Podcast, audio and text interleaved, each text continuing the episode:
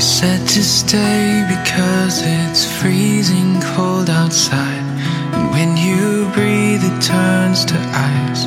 I just couldn't help but smile. Good morning and hello everybody. Welcome on board American English Express. I'm your host Oliver. 各位好，欢迎搭乘美语早班车。Took you by the hand. 我们说起二零二零年的十大网络热词，有一个呢是刚刚产生的，这个词呢就是尾款人。嗯，这个尾呢是尾巴的尾，OK。尾款人呢是大家对这个双十一期间呢付完定金的人的一种调侃，那就是付完定金之后呢，都在等着支付尾款，因此每个人都是尾款人。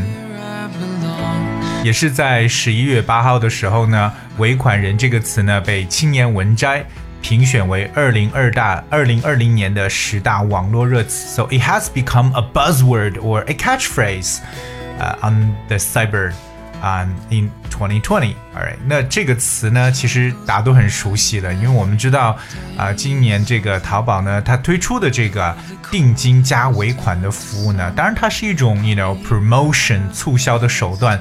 让每个人呢在付定金的时候感觉，嗯，我什么都买得起，对不对？毕竟定金一般只有一百左右，而当你付尾款的时候，那才会觉得 painful，很心痛。那么今天就跟大家来说说跟尾款人相关的梗。说到尾款人呢，我在这里跟大家先玩一个小游戏，我有三个选项跟大家来分享一下，你认为哪一个选项是尾款人的正式用法？OK，选项 A，第一个选项，我们把尾款人叫 tail pair，tail T A I L，哎，尾巴的这个词，pair 就是付款人 P A Y E R，so tail payer 这是第一个选项。第二个呢叫 balance payer，balance B A L A N C E balance 加 payer。第三个选项呢叫 final payer，final F I N A L final 和 payer。哎，那么 tail payer、balance payer 和 final payer 到底哪一个？才是正确的尾款人的选项呢？那如果你知道的话，不妨把一二三，你认为哪一个是对的，留言告诉我们。不管你用什么样的平台来收听我们的节目，just tell me which one you think is the correct answer for 尾款人。说到这里呢，我想把这几个词跟大家来说一下。刚刚说到了 tail 这个词很简单，就是尾巴，对不对？tail。可是有一个词大家要特别认识一下，就是 balance，b a l a n c e，balance。我相信很多人对 balance 这个词的理解停留在它还是可能保持平衡的这么一个词，right？Balance like keep the balance, but the word balance could also mean like you know the amount of money that in your bank account. You know，就是可能说你这个账户上所剩下来的钱就叫做 balance，我们称为余款或者余额的一层意思。比如说呢，我想查一下我账户的余额。I would like to check the balance in my account, please. I like to check the account. Sorry, I like to check the balance in my account, please.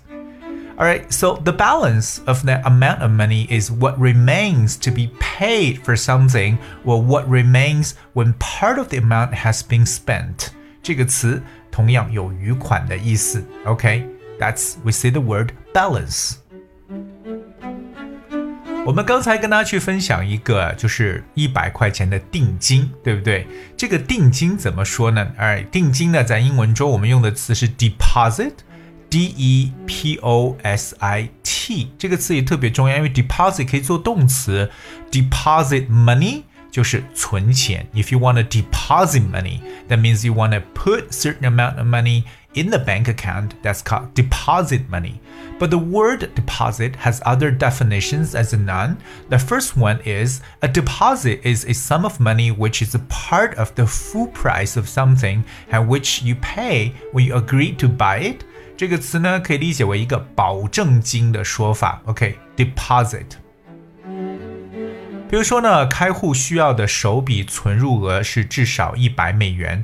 The initial deposit required to open account is a minimum one hundred dollars. But apart from this, a deposit is a sum of money which you pay when you start renting something. The money is returned to you if you do not damage what you have rented 啊，所以我们平时在租东西的时候，对不对？那么有一笔钱放到那里，如果我们租的东西按时，哎，没有任何损耗的还给对方，那这笔钱也退回来。这个钱呢，我们也叫做这个押金，对，它可以表示保证金。 可以表示押金，这个词就是 in 呃 deposit。比如说呢，我为另一套公寓支付了五百元的这个押金。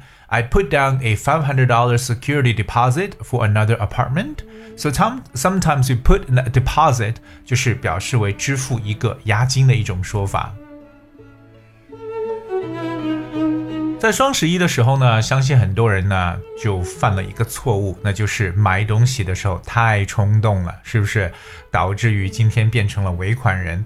那么这个冲动型的到底在英文中怎么说呢？这个单词大家一定要学会，那就是 impulsive，which is an adjective form，一个形容词词性，impulsive，i m p u l s i v e，impulsive。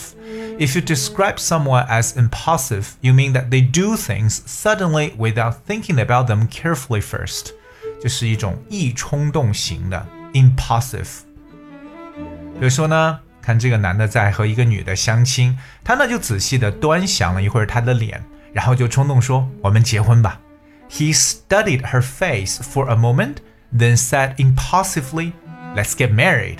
OK，那这就是非常冲动了，Alright，so when you do something impulsively，就是冲动的做某事。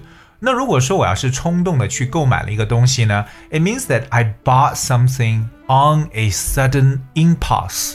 好，这一个短语大家要记住，就是 do something on a sudden impulse，就是冲动之下，而它的名词冲动就是 impulse，I M P U L S E。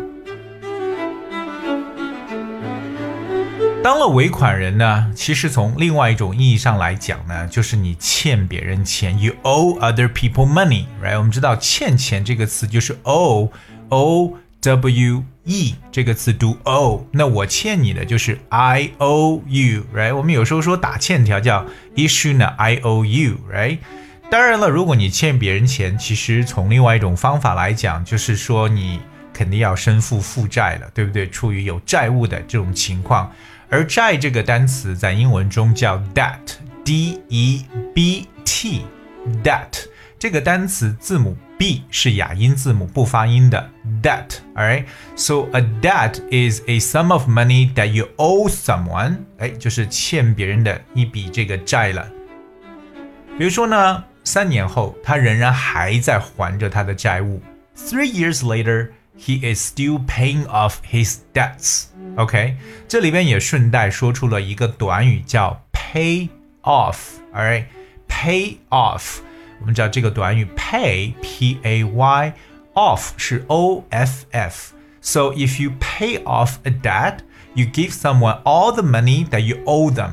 那这个 pay off 实际上呢就可以表示还清了什么什么东西，特别是当你还清了一笔钱，OK？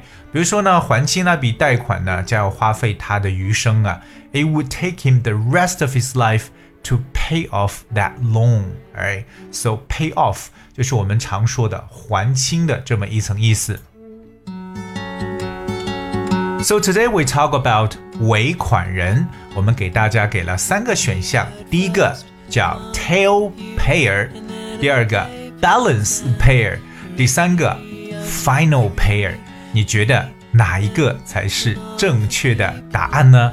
那当然了，希望我们所有的听友呢留言告诉我们。而不管你是通过喜马拉雅 FM 还是通过微信平台，或者说是苹果的啊这个 Podcast，just I hope you guys will leave a comment and see which one you choose. Really means 尾款人。但最后提醒一下各位，花钱的时候一定要保持一个清醒的脑袋，Do not buy things impulsively. Okay, that's what I guess we have for today's show. 今天节目的最后呢，送上一首歌曲《Thirty People Away》。Hope you guys enjoy and thank you so much. I'll see you tomorrow. Sometimes we told stories when movie stars were up to seem like they were only seventeen. Then we'd spend a dollar for the frames.